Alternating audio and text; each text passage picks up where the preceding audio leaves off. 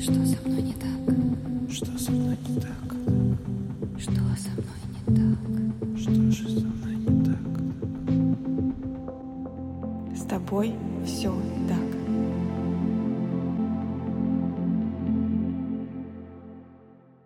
Всем привет! Меня зовут Евгения Романова, я практикующий психолог и автор подкаста «С тобой все так», который посвящен психологическим травмам и их влиянию на жизнь человека.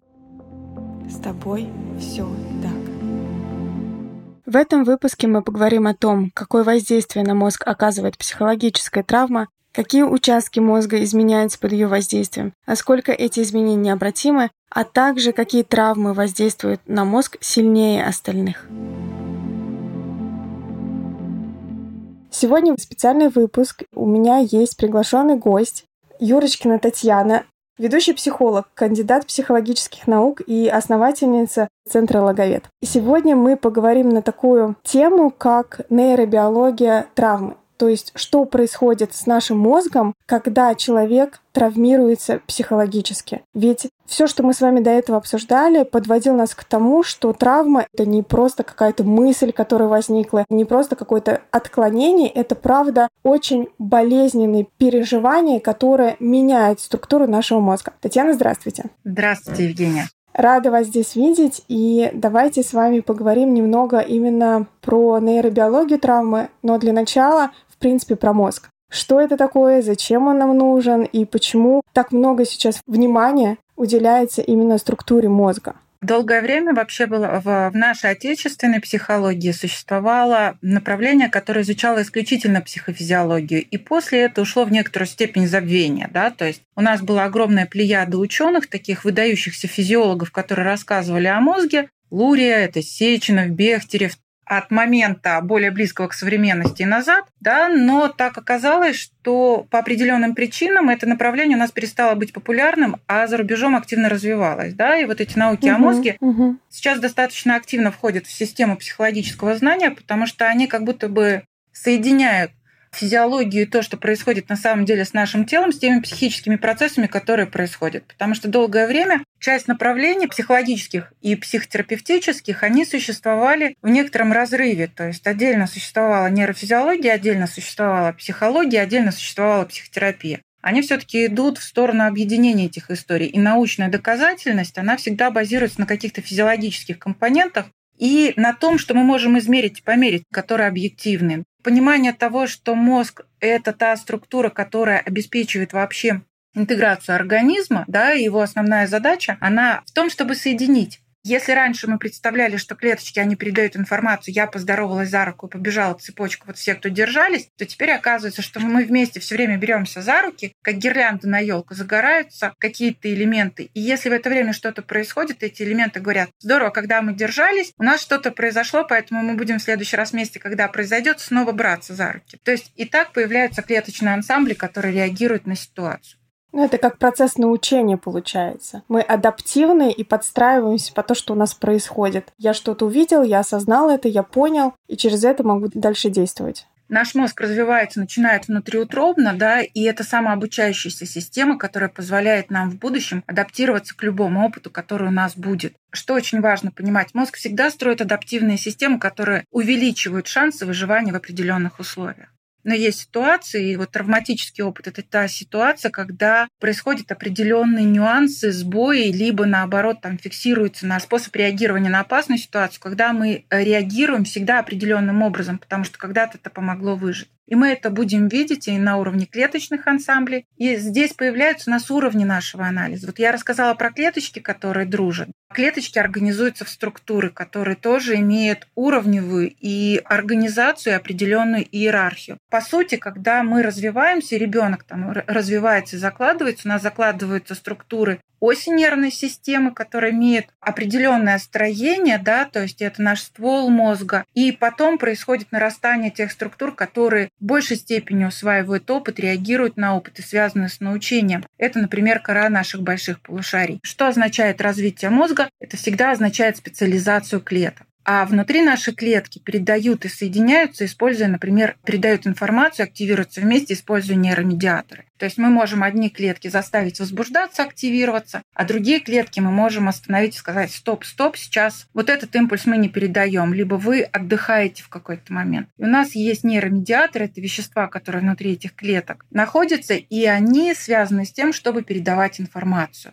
То есть, ну, это как будто языки, слова, да, слова внутри языка, угу. которые позволяют нам сообщать информацию, что же делать и зафиксировать команды. И получается, что это мозг, это сложная система, которая состоит из уровней, реагирования, да, которые тоже связаны от самых простых витальных наших особенностей, рефлексов, наших способностей неосознанно обрабатывать информацию, давать неосознаваемый ответ. Например, если вы укололись, вам не надо думать, что это острое, нам не надо отодвинуть руку от острова, чтобы не повреждать себя дальше. Получается, что мозг, правда, очень сложный организм, очень сложная структура. Вы сейчас, когда говорили, я больше визуал. Мне важно представлять. И я сразу вспоминаю картинки из учебников по клинической психологии, по нейробиологии, как устроен мозг, и понимаешь, что это правда очень и очень сложный механизм. И я думаю, что слушатели пока пытались это все осознать, понять, могло появиться желание поискать и вообще посмотреть, что же это такое. Но мне очень понравилась ваша метафора, но если немного упростить, когда клетки — это как человечки, которые держатся за руки,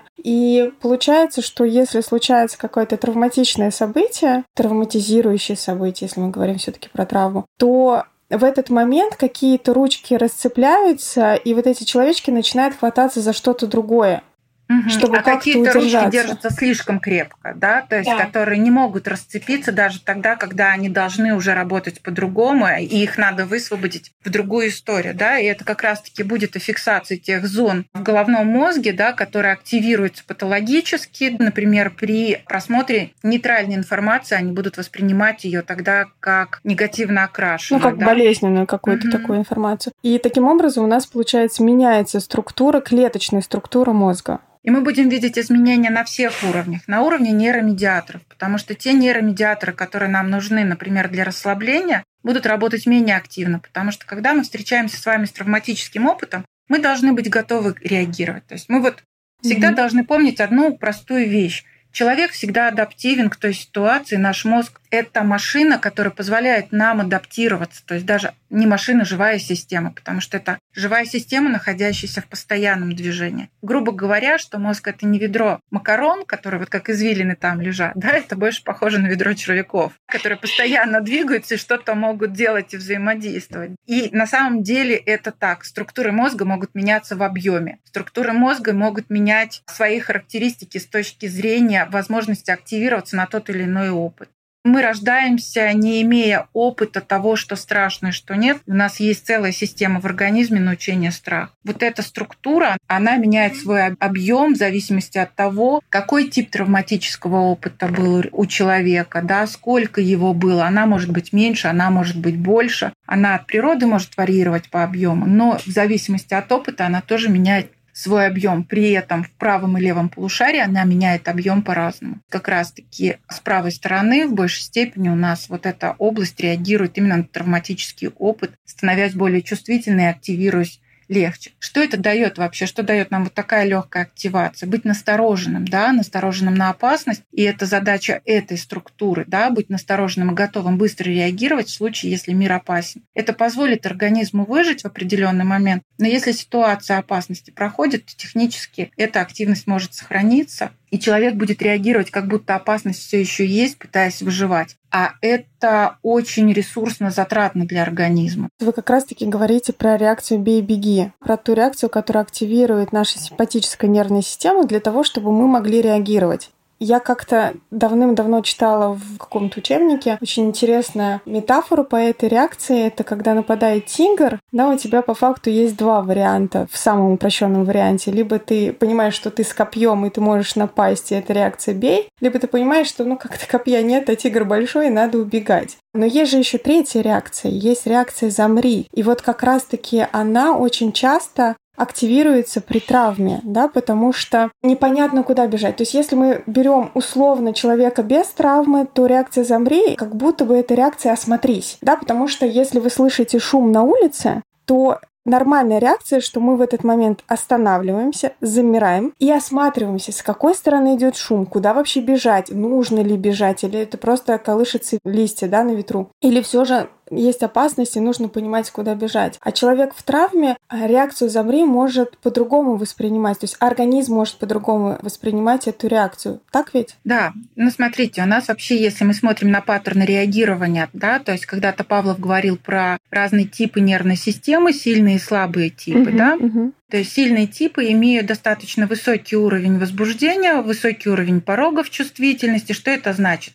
Нам надо достаточно сильный стимул, чтобы начать реагировать. Но реагировать мы можем достаточно долго, и мы выносливы. И есть угу. слабые типы, мы их называем, например, меланхолик, да, к сильным типам у нас относится тот же самый наш сангвиник, флегматик, ну и холерик может относиться к промежуточным, он может быть как ближе к сильным типам, может быть ближе к слабым, у него есть разные вариации, да, но все равно это возбудимый тип, который легко возбуждается. Угу. Чем отличается слабый тип? Ему нужен очень-очень маленький порог раздражителя для того, чтобы начать реагировать. Его нервная система очень-очень чуткая, поэтому она не может быть выносливой. Но так как меланхоликов мало, то людей вот с такой чуткой нервной системой их очень мало. И этот тип чаще всего реагирует и физиологически типом замри, потому что он не может выдерживать длительные нагрузки, да, то есть эмоциональные нагрузки. Он очень чувствительный, и поэтому, ну, например, для него более эффективной будет стратегия прикинуться мертвеньким.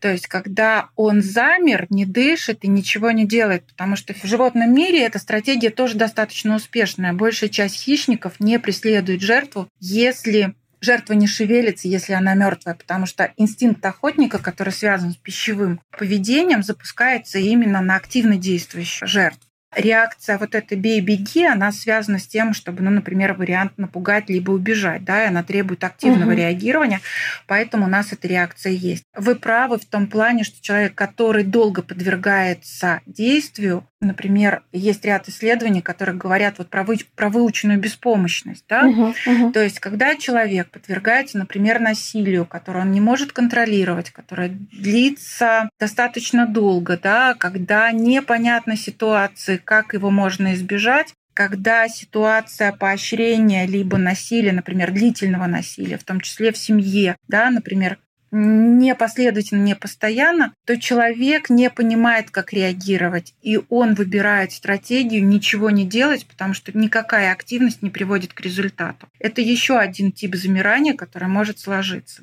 А данные научения, вообще данные типы реагирования, они обслуживаются вообще разными структурами в головном мозге. Если мы говорим про вот эти внутренние типы, это, например, баланс нашей вегетативной системы, симпатической парасимпатической системы. Та самая вегетативная нервная система, которая у нас есть, она обеспечит наши вегетативные реакции. Что это означает? Наши органы в ситуации активации ведут себя по-разному. Ну, например, если я расслабленно отдыхаю, мое пищеварение может работать, мои мышцы не должны работать, поэтому крови много у нас отправляется к желудку, от мышц уходит. Но если я напряжена и должна реагировать активно, то есть я должна смотреть внимательно, получать много информации, значит, зрачки будут расширены, мышцы будут наполнены кровью, потому что они надо много кислорода для того, чтобы совершать рывковую какую-то активность. Да, да и сердце начнет стучать быстрее. Сердце начнет накачивать, да, дышать начинаешь угу. быстро. Желудок начинает останавливаться, перестает переваривать пищу, потому что энергия должна тратиться сейчас именно на выживание, да, и это наша симпатическая реакция, то есть да. которая связана с возбуждением. Есть противоположная реакция, это парасимпатическая реакция, которая как раз-таки блуждающим нервом в основном и запускается. Когда мы расслабляемся, останавливаемся. Но часть вот этого блуждающего нерва, она обеспечивает реакцию замирания, когда она резко обрубает потоки, которые направляются, например, на нашу соматику, да, и позволяют нам замирать. Это древняя система, да, если вы вспомните ящерицу, которая встречается с опасностью, она прижимается, замирается на какой-то момент, да, и может быть недвижимой, вдруг опасность проскочит, да, то есть по сути, та ветка, которая нам досталась от ящерицы, обеспечивает вот эту вот реакцию замирания, да, и она mm-hmm. может активироваться чрезмерно. Она может в результате травмы получаться опыт, который позволяет ей быстрее запускаться. И если этот опыт был эффективный в определенной ситуации, да, мы запоминаем, что это результативно, он будет воспроизводиться чаще. Ну да, получается, что эти реакции, они у нас условно людей, которые не переживали травму, они плюс-минус нормально работают. Знают, что красный свет, на дорогу не выходим. Но для человека, который пережил травму, есть два момента. Первый, либо я убежал, например, и это спасло мне жизнь, и эта ситуация, эта реакция запоминается и начинает использоваться в других обычных ситуациях, либо наоборот замер и со мной что-то произошло, но так как я ничего с этим сделать не мог, и поэтому вот это ощущение выученной беспомощности, оно начинает прогрессировать и в обычной жизни. Когда что-то происходит, все эти ситуации, когда хлопки, например, да, слышат люди, которые до этого были в, там, в терактах в торговых центрах, да, подвергались взрывам. И потом любой взрыв, любой хлопок сильный, салют может восприниматься как флешбэк, как напоминание напоминание, и реакция будет точно такая же. Ведь не зря говорится, что тело наше запоминает быстрее, чем мы осознаем все, что происходит. Да, смотрите, вот мы говорили, что у нас есть реакция, например, когда мы замираем естественным путем, вот как зайчики в травке. Если кто-то охотился на зайцев, либо зайцы забегали, и вы общались, вы, наверное, видели, что зайчонок, он может сидеть у вас под руками и не шевелиться вообще. Вот это вот классическая угу, реакция угу. «замри», здоровая реакция «замри», я прикинусь камешком, да, и меня никто не увидит. Так очень часто реагируют маленькие детки с э, такой хрупкой нервной системой, да, когда, например, мама оставляет, и это здоровый реакция. А вот если у нас травматический опыт и вот эта вот выученная беспомощность, да, что дает нам вот это замирание? Я ничего не делаю, я экономлю энергию, я стараюсь восстановиться, но при этом есть ряд механизмов, которые в этом травматическом опыте срабатывают чаще всего срабатывает дереализация и э, ощущение того, что это происходит не с тобой. То есть психика пытается защититься, да, немножко отодвигаются ощущения переживания собственного тела. здесь как раз-таки у нас начинают работать те участки, и связаны с этим состоянием те участки нашего головного мозга, которые обеспечивают наше телесное сознание, осознание присутствия в моменте здесь и сейчас в определенном пространстве, да, и которые определяют контроль. И увеличивается выработка эндорфинов, опиоидной системы, которая позволяет mm-hmm. нам переживать болевой опыт, который позволяет нам быть нечувствительным к боли. И, по сути, главный признак того, что человек находится в этом состоянии, он как будто со стороны наблюдает за тем, что происходит, он может сохранять когнитивную включенность, но чаще всего есть некоторая эмоциональная отодвинутость от этого объ... а, а, события. Да? То есть эмоционально он не реагирует в этот момент. И это достаточно выгодная ситуация, которая позволяет пережить вот этот многократно повторяющийся длительный опыт, связанный с дереализацией. А как в мозге это все Смотрите, за самосознание, за ощущение себя в моменте отвечают несколько отделов. У нас есть так называемая островковая кора. На нее приходит большой поток информации, например, от наших теменных долей, которые обрабатывают сенсорную информацию от поверхности тела, от наших мышц, которые говорят о телесном проживании, то есть которое у нас есть. И у нас есть еще одна область, передняя поясная кора. Они во многом связаны с переживанием собственного тела и с переживанием момента здесь и сейчас, и с тем, чтобы допускать эмоции дальше в префронтальную кору для обработки. То есть, получается, это они мешают нам чувствовать в этом моменте? Они останавливают процессы чувствования угу. для того, чтобы позволить нам выживать, да, угу. потому что если мы будем чувствовать, активация очень большая, возможности что-то сделать мало, поэтому в этот момент выгоднее не чувствовать, не переживать, быть нечувствительным к боли. Плюс есть некоторая эйфория из-за того, что активно работает эпиоидная система, система эндорфинов мозга, то, что происходит на уровне нейромедиаторов. Мы при притормаживаемся в реакциях и обезболиваемся. Но все представляют, что происходит с использованием, наверное, опиоидной нашей системы, например, наркотических веществ и на опиоидную систему активно действует алкоголь, когда вот определенная связь с собственным телом нарушается, когда болевая чувствительность снижается, да, и появляется как раз-таки дереализация определенная. Сложно что-то планировать, что-то сложно делать, но при этом, в принципе, это утрачивает особое значение, да, то есть... Как в замедленной съемке такое все происходит. А замедленная съемка обеспечивается чуть-чуть другими процессами, мы об этом тоже поговорим. Угу, угу. Это другой способ нашего реагирования в стрессе, он тоже исключительно интересен. С тобой все Выходит, что мозг, да, из того, что вы уже сказали, он растет со временем. Мы все вырастаем, мозг наш тоже растет. И если с детства есть травматизация, когда ребенок, например, использует дереализацию для того, чтобы переживать травматический опыт. Получается, что эта кора, она не развивается или развивается недостаточно, или что с ней происходит? А вот здесь за счет того, в каком опыте ребенок находился, да, с детства, угу, либо как долго угу. этот был опыт, либо насколько он был эффективный и способствовал выживанию, да. То есть вот здесь много разных нюансов, но всегда это адаптация. И бывает по-разному. Почему по-разному? Вот та самая миндалина, она может стать меньше, чтобы не угу. так остро реагировать и не так сильно запускать а может стать больше и активироваться очень сильно. И, например, э, существует история по рискам ПТСР. Они связаны, например, у некоторых связано с сниженным объемом миндалины, да, и со сниженным количеством кортизола, который предварял наличие стресса. То есть, когда беда подкралась незаметно, ПТСР формируется, как оказалось, чаще. Ну и опять-таки у нас есть определенный процент реагирования. Например, от 8 до 12 процентов популяции реагирует формированием посттравматического стрессового расстройства, да, вот этой вот хронизации и сохранения вот этой аффективной окрашенности. А чего это влияет, что только 8-12% ну, населения, я так понимаю, Земли это исследование по миру или по каким-то странам? Скажем так, есть сайт американский, который а, занимается сбором информации по посттравматическому стрессовому расстройству. Его легко найти в сети. Он собирает статистическую информацию и располагает на своих страничках информацию относительно всех современных исследований, да, которые проходили на эту тему. Сейчас ищут факторы, начиная факторы от генетической предрасположенности, и выделено огромное количество сейчас как огромное. Сейчас доказано порядка 50 генов, которые вовлечены и связаны с формированием посттравматического стрессового расстройства. Мы знаем в результате большого количества исследований, что при посттравматическом стрессовом расстройстве, да, когда вот травма она связана с угрозами жизни, она связана с уменьшением объема гиппокампа со временем. Под воздействием кортизола да, гиппокамп уменьшается, количество связей уменьшается. Поэтому человек может не помнить, например, события, потому что травматическое событие, он же, оно же не всегда записывается в долговременную автобиографическую память еще будет два уровня, да, вот почему человек может помнить, почему может не помнить, и почему время замедляется.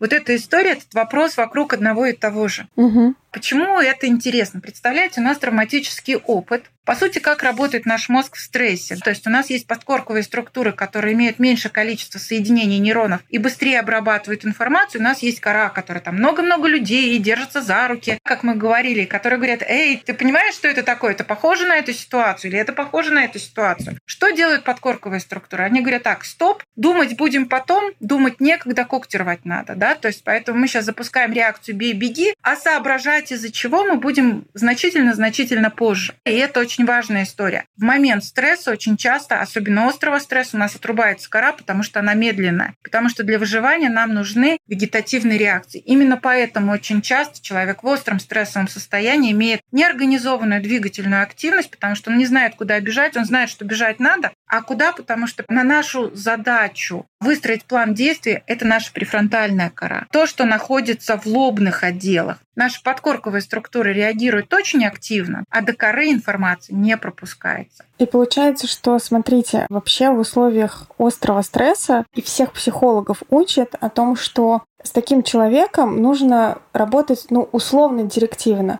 Сядь, попей воды, вот тебе стакан, возьми, потому что вот это осознавание, что ты говоришь длинными, витиеватыми предложениями, оно просто не доходит до человека. Поэтому нужно какие-то такие директивные вещи, которые говорится спокойным голосом для того, чтобы снова не запустилась кора и такая «бежим отсюда, Подкорковая структура, чтобы не запустились. Да, да, да, да, да. Чтобы не сказали, что этот человек тоже опасен, и от него мы тоже бежим да, то есть это тоже, опять-таки, максимально спокойное выражение лица и недвусмысленное, потому что в ситуации стресса, в ситуации опасности любая информация, которая может быть проинтерпретирована как негативная, будет проинтерпретирована как негативная. А при посттравматическом стрессовом расстройстве все нейтральные выражения лица рассматриваются как опасные. То есть максимальная доброжелательность, да, то есть максимальная замедленность, потому что быстрые реакции, они всегда опасны. Если ты расслаблен, если ты медленный, ты своим телом рассказываешь, ситуация безопасная, ты на уровне тела позволяешь присоединиться и считывать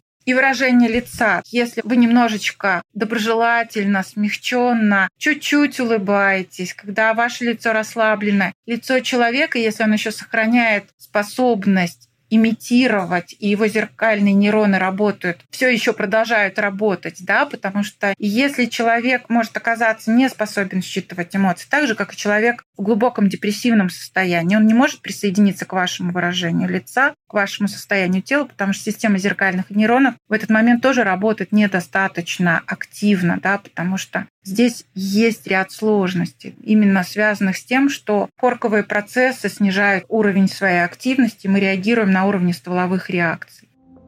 С тобой все так.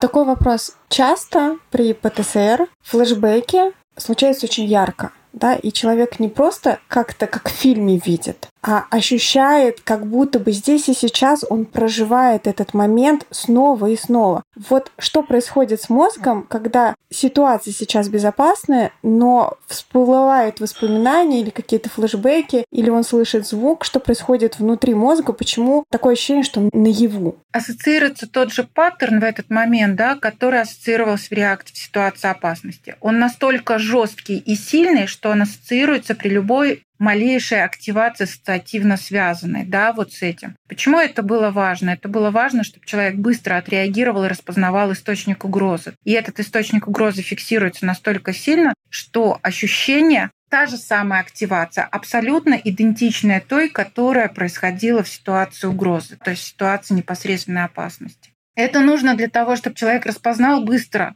быстро отреагировал. И чем тяжелее ситуация, тем точнее воспроизводится паттерн. А гиппокамп в это время фиксирует максимум той информации, которая сохраняется вокруг этого явления, которая связана с ним и которая нужна для выживания, то есть максимально запоминает только события травмирующие. А так как пропускная способность нашего мозга и уровень активации ограничен, то вот эта информация зафиксировалась, а все, что было вокруг, с точки зрения подробностей, мы от этого были отключены. И у нас происходит за счет вот этой высокой степени активации, она нам позволяет видеть это как в замедленной съемке, потому что весь фокус внимания здесь, на это работают все системы мозга и, по сути, подкорковые. Но, с другой стороны, мы не видим контекстов, мы не видим нюансов. И активация. Этот паттерн активируется и фиксируется как очень жесткий, да, то есть который активируется при малейшем напоминании и целиком. Это вот знаете, как на гирлянде, когда, например, одна лампочка перегорела и не загорается какой-то комплект лампочек, заведенных на эту лампочку. Когда вы ее зажигаете, загорается, да, то она тоже загорается. Это как будто бы коротит электричество. Любое упоминание запускает всю эту систему и запускает не гибко, потому что она была важна для выживания, она должна была сохраниться целостно. you Я как раз в первом подкасте говорила, что можно говорить о ранености человека, если он может, в частности, вербализировать, если он может простраивать причинно-следственные связи, когда он может об этом говорить, он может говорить, что это было ужасно, мне было тяжело. Но травмированный человек часто, который не может объяснить, он может понимать, что что-то здесь происходит, а вот сказать невозможно, да, как будто бы нельзя этому дать название, потому что называние, как раз то, что вы говорите, оно просто не функционирует функционирует пока. Получается, еще люди при ПТСР часто не могут смотреть в глаза, да, когда у них случаются флешбеки или дереализация, прямого контакта глаз тоже не случается. Но он как будто бы не здесь находится, то есть у него нет связи с собственным телом. Зачем мы смотрим вообще часто в глаза, да? У нас есть несколько функций, когда мы смотрим в глаза. То есть нам надо видеть лицо другого, чтобы понимать, опасно это не опасно. Мы должны видеть, это родственник или нет, чтобы определять систему, с одной стороны, поддержки и приоритетов в нашем социальном поведении. у нас есть несколько зон в головном мозге, которые за это отвечают. Как мы распознаем с вами эмоции? Мы смотрим друг другу на лицо, чуть-чуть присоединяемся к выражению лица другого и интерпретируем состояние Исходя другого. из своего опыта, опять же, да? Исходя из своего опыта, из внутреннего. И мы анализируем, мы рассматриваем вот это выражение лица человека напротив для меня опасное, оно выражает агрессию или не выражает агрессию, то есть на данный момент. Как я могу на это реагировать сейчас? И мы конструируем собственный ответ. Но за этот ответ отвечает та же самая амигдала. Она точно так же считывает лицо. И она очень быстро реагирует на эту историю. Вот это нарушение связки вот этих зон она приводит к тому, что лицо становится неинформативным, либо слишком сильно активирует нашу амигдалу и делает восприятие даже нейтральных лиц как опасное. Ну, плюс здесь еще зеркальные нейроны, да, мы тоже говорили, они тоже в этом участвуют. И если эта система отключена, то и смотреть не очень важно. И смотреть неприятно. Это негативные эмоции. Это связано опять с активацией системы страха. И это, возможно, очень часто невозможность точно определять выражение лица и систему лиц. Поэтому в этот момент смотреть на лицо другого становится сильно дискомфортным. А вообще есть ли какие-то исследования по поводу того, что какие травмы большее влияние оказывают на физиологическое изменение структуры мозга? Все достаточно сложно, да, потому что сейчас пул исследований набирается, например, там дети, пережившие насилие, дети, пережившие, угу, угу. набирается отдельная статистика по ним. Вообще понятие травмы активно разрабатывалось по посттравматическому стрессовому расстройству. И самый большой пласт исследований это связано с поствоенными синдромами, да, у участников военных угу. действий. Плюс сейчас собирается информация, которая связана с насилием, с пережившими насилиями. Как оказалось, самые сильные изменения функционирования людей, переживающих хроническое насилие, связано именно с социальным а, аспектом. То есть это моральное насилие, буллинг, мобинг или про какое насилие социальное имеется в виду? А, ну, например, а, из, хронические длительные изнасилования, издевательства, которые связаны, например, с пытками, вот этими событиями, где появляется другой человек, который имеет над тобой выраженную власть и может причинить тебе вред, а ты его не можешь контролировать, прогнозировать. То есть нарушение, э, физические нарушения своего тела, границ своего тела, да, сексуальное насилие или физическое насилие. Да, ну, э, технически моральная травма, она тоже имеет, она сейчас совсем недавно стала объектом исследований. Получается, что исследование по травмам, она достаточно ново. Да, сейчас они только-только-только развиваются. Помню вот этот цикл по развитию психологии. Сначала был момент, что только психология, поболтать, Фрейд, опять же, да, что подсознание, на кушеточку ложитесь, и все мы с вами вылечим. Потом был этап, когда было очень сильное развитие медикаментозной поддержки, медикаментозное лечение, да, и как будто бы в этот момент немножечко психотерапия как таковая отошла на задний план. Давайте мы вас таблеточками подлечим, и все будет хорошо. Вот сейчас то, что я вижу, к сожалению, наверное, мы все еще не на том этапе, когда идет совокупность этих факторов, потому что, правда, есть заболевания, которые невозможно можно терапевтировать без медикаментозной поддержки. И, к сожалению, сейчас все еще нет вот этого комплексного такого подхода, но все же мы движемся в этом направлении. И нейробиология поэтому сейчас начинает расцветать, потому что понимание того, как работает наш мозг, и то, что это не просто какие-то с неба свалившиеся изменения, что это правда изменения структуры, которые просто так не проходят, они очень важны для понимания тех процессов, которые сейчас выстраиваются, что человек реагирует так не потому, что он хочет так реагировать, или не потому, что он глупый или не понимает, что с ним происходит. Люди в травматическом опыте понимают, логически могут понять, что что-то здесь не так. И просто подскакивать от каждого хлопка — это, наверное, что-то здесь странное. Но от этого их реакции не могут поменяться, просто подумав о том, что так не надо себя вести. Надо реагировать как-то по-другому. А вот эти изменения, которые у нас происходят в мозге, они насколько патологические, они могут ли исправиться, скажем так, да, или как-то наладиться в функционировании, или все, навсегда? Смотрите, история тоже достаточно сложная с той точки зрения от того, когда происходит травма, насколько длительная травма, насколько тотальная травма, как долго человек подвергался. Какой был у него опыт обычного нормального реагирования на каком этапе? Здесь у нас появляются несколько аспектов, которые мы можем с вами говорить. Когда мы говорим вообще о пренатальной травме, которая происходит, например, внутриутробно. Например, большой пул исследований с эпигенетикой как раз-таки связан на влиянии кортизола, то есть пережитого угу. мамой. Если у мамы в крови много кортизола, она переносит стресс тогда, когда она беременна ребенком, то запускаются эпигенетические механизмы, которые делают ребенка более чувствительного к гормонам и веществам, обеспечивающим наши реакции а, реагирование на среду как опасную, да, то есть быстрее запускается адреналиновый цикл, более чувствительный кортизола, то есть быстрее формируется стрессовые реакции, как правило, ниже чувствительность к серотонину, то есть тому, который оттормаживает наши негативные переживания, все это происходит на уровне выключения тех генов, которые обеспечивают наше более легкое реагирование. Еще внутриутробно ребенку сообщается относительно того, что мир это опасная система, ты должен быть готовым для того, чтобы выживать. Да?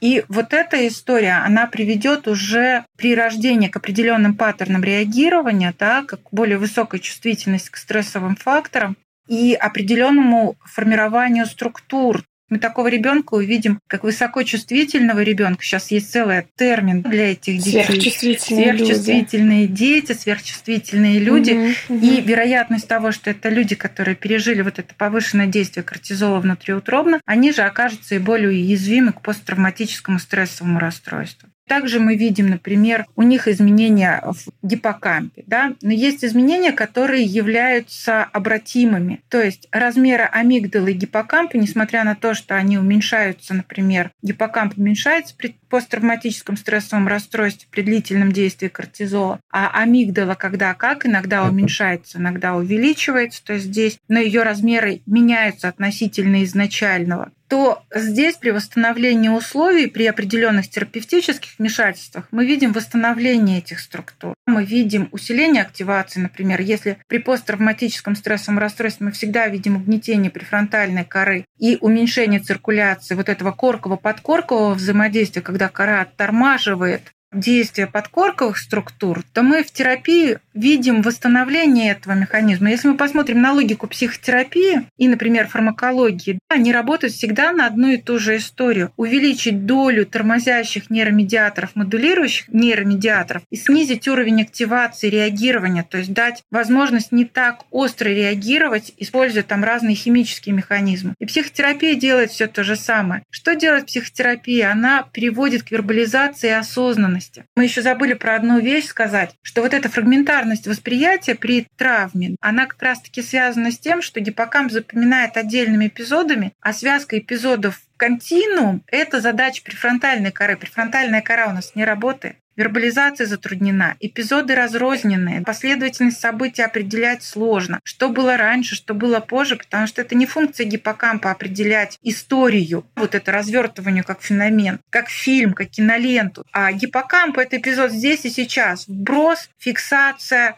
сбросил, дальше, да, и наша консолидация, она все-таки происходит во время сна. А что мы знаем, когда ситуация опасности у нас есть, сон у нас тоже слетает, да, потому что мы насторожены, мы не можем глубоко спать. Да, у нас слетает сон, еда, мы должны постоянно бдеть, потому что сейчас может что-то произойти, я должен быть на грани сознания. И это еще один факт, который не позволяет гиппокампу передать в кору те самые энграммы, те самые комплексы клеток, которые активировались, и записаться их уже на корочке, соединиться с корковой. Потому что человек не спит. И, например, восстановление сна, восстановление глубокого сна – сложная задача при стрессе. И она нужная для того, чтобы засключить кору. И нам надо медикаментозная коррекция в этом случае. Но в целом наша задача, когда мы работаем с травмой, это увеличить долю работы коры, то есть осознанность Организм ведь очень мудрая система, но иногда она дает сбой, работает в несколько нестандартных для себя условиях, да, то есть она в таком форсированном режиме может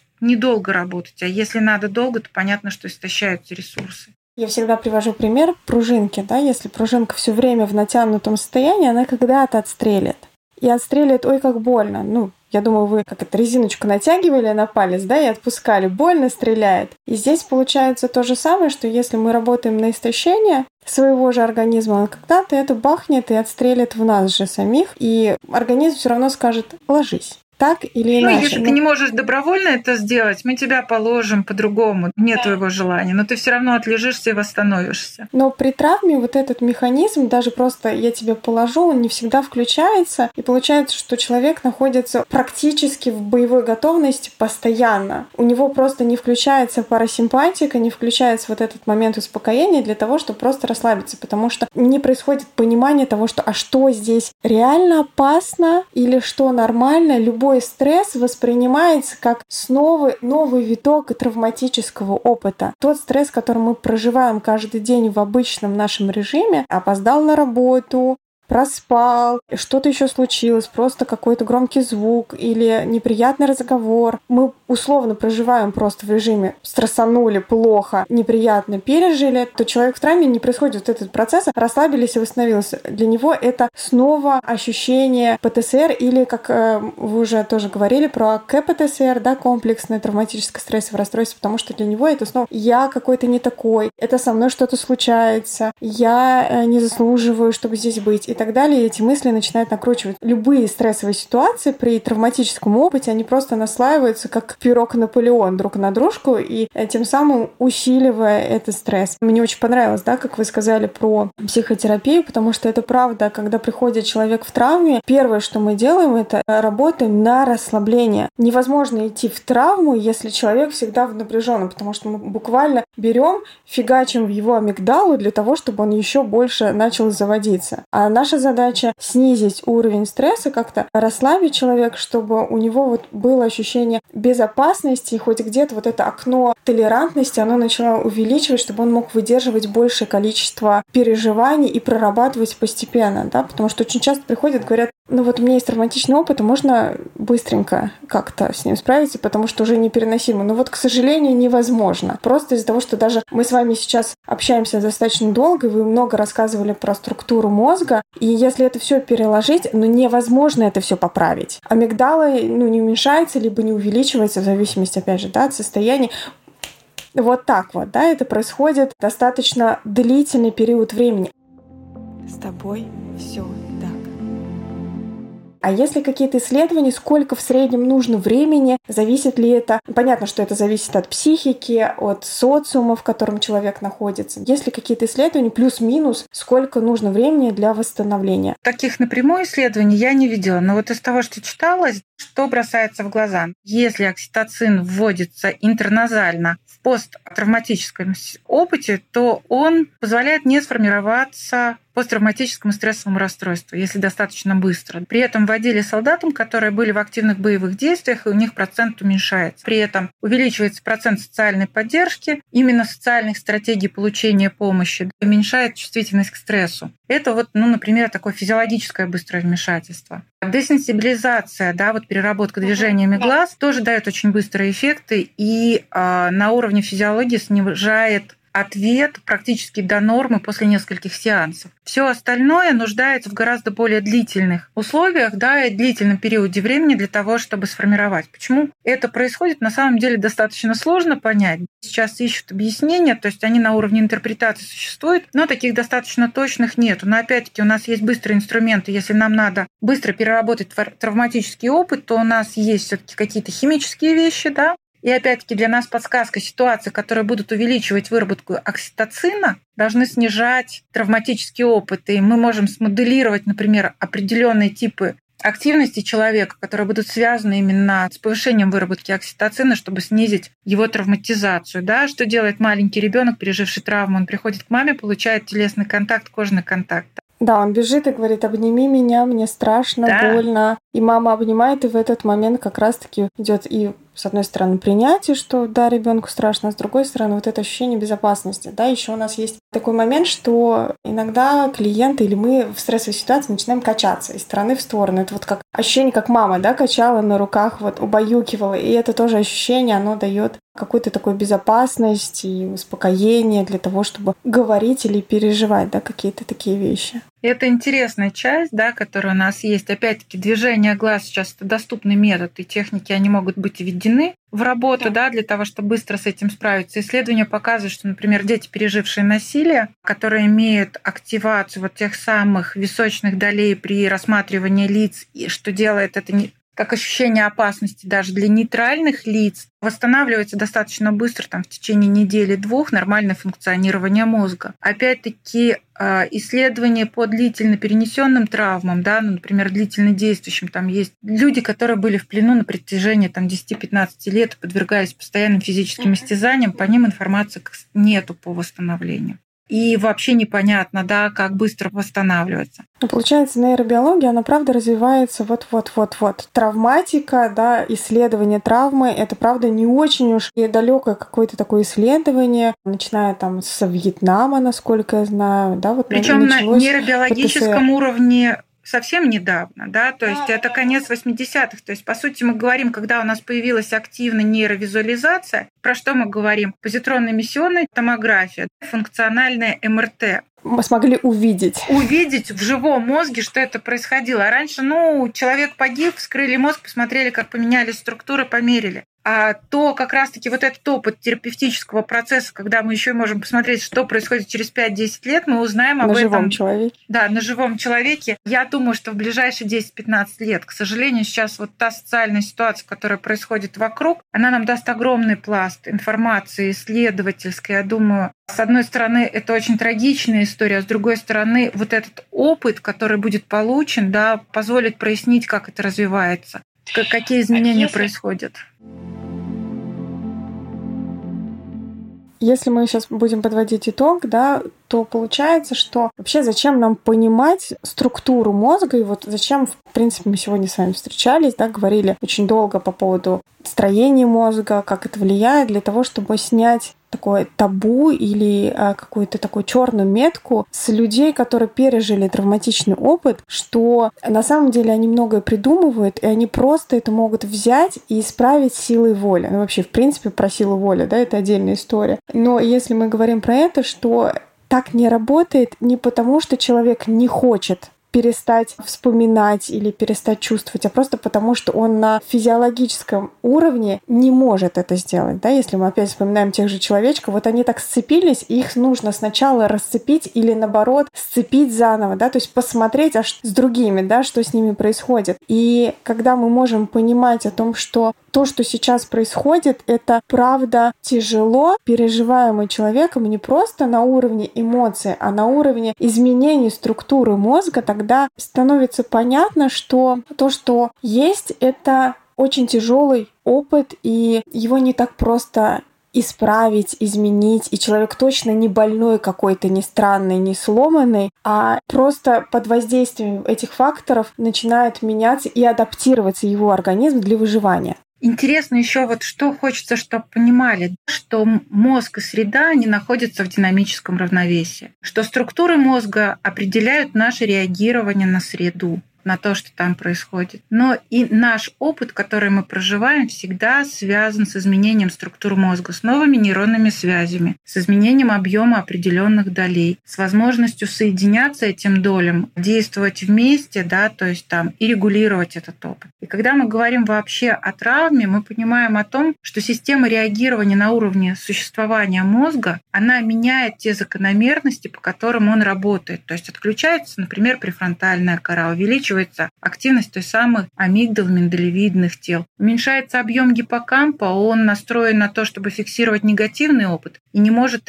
тратить уже ресурсы на что-то другое. И меняется вообще система реагирования человека на среду после того, как он приспособился к травме, но не смог заново приспосабливаться к новому. Вот весь терапевтический процесс, он должен быть направлен, должен понимать то, что структура мозга сейчас адаптирована к выживанию в экстремальных ситуациях. Но ситуация изменилась, и нам надо опять восстанавливать адаптивные возможности нашего головного мозга и нашего организма целиком, реагируя на новые условия, да, смягчая те паттерны реагирования. Что точно нельзя делать, это возлагать ответственность на человека за его состояние в состоянии посттравматического стрессового расстройства. Это физиологическое состояние. Вы же не будете ругать человека за то, что у него аритмия, да, и он не может регулировать сейчас свой сердечный ритм, то есть он слишком быстрый или слишком медленный, или там есть лишний удар, да, там экстрасистол. По сути, наверное, посттравматическое стрессовое расстройство – это, по сути, аритмия мозга, грубо говоря, когда разные зоны работают. Если бы мы смотрели электроэнцефалограмму, мы бы тоже нашли там маркеры с нарушениями ритма и активацией корковых структур, так что мы почти туда же тоже попали. Но это было бы, наверное, угу. совсем тяжело. Потому что, правда, происходит, ты виноват, ты должен все поправить, что ты не можешь, соберись и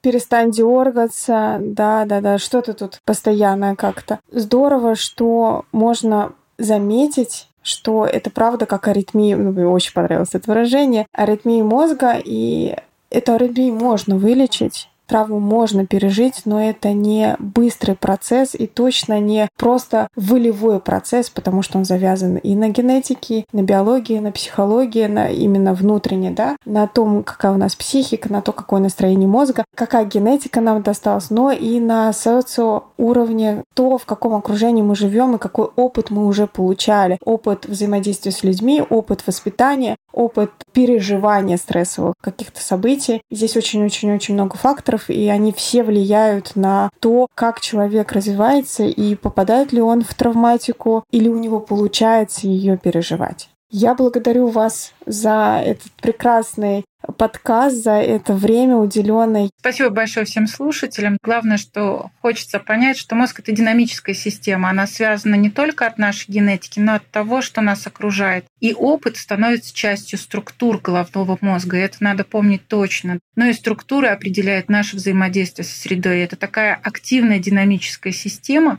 которая развивается на протяжении всей нашей жизни и может меняться под воздействием опыта. И обязательно она нам нужна для того, чтобы адаптироваться к этой реальности. Каждое психическое проявление, оно имеет некоторое воплощение в нашем головном мозге, как проявление активности. Каждая наша активность, она связана с определенной реализацией какого-то психического процесса, который у нас тоже есть. Поэтому я очень надеюсь, что мы вас сегодня не напугали нашими рассказами, что что-то было понятно.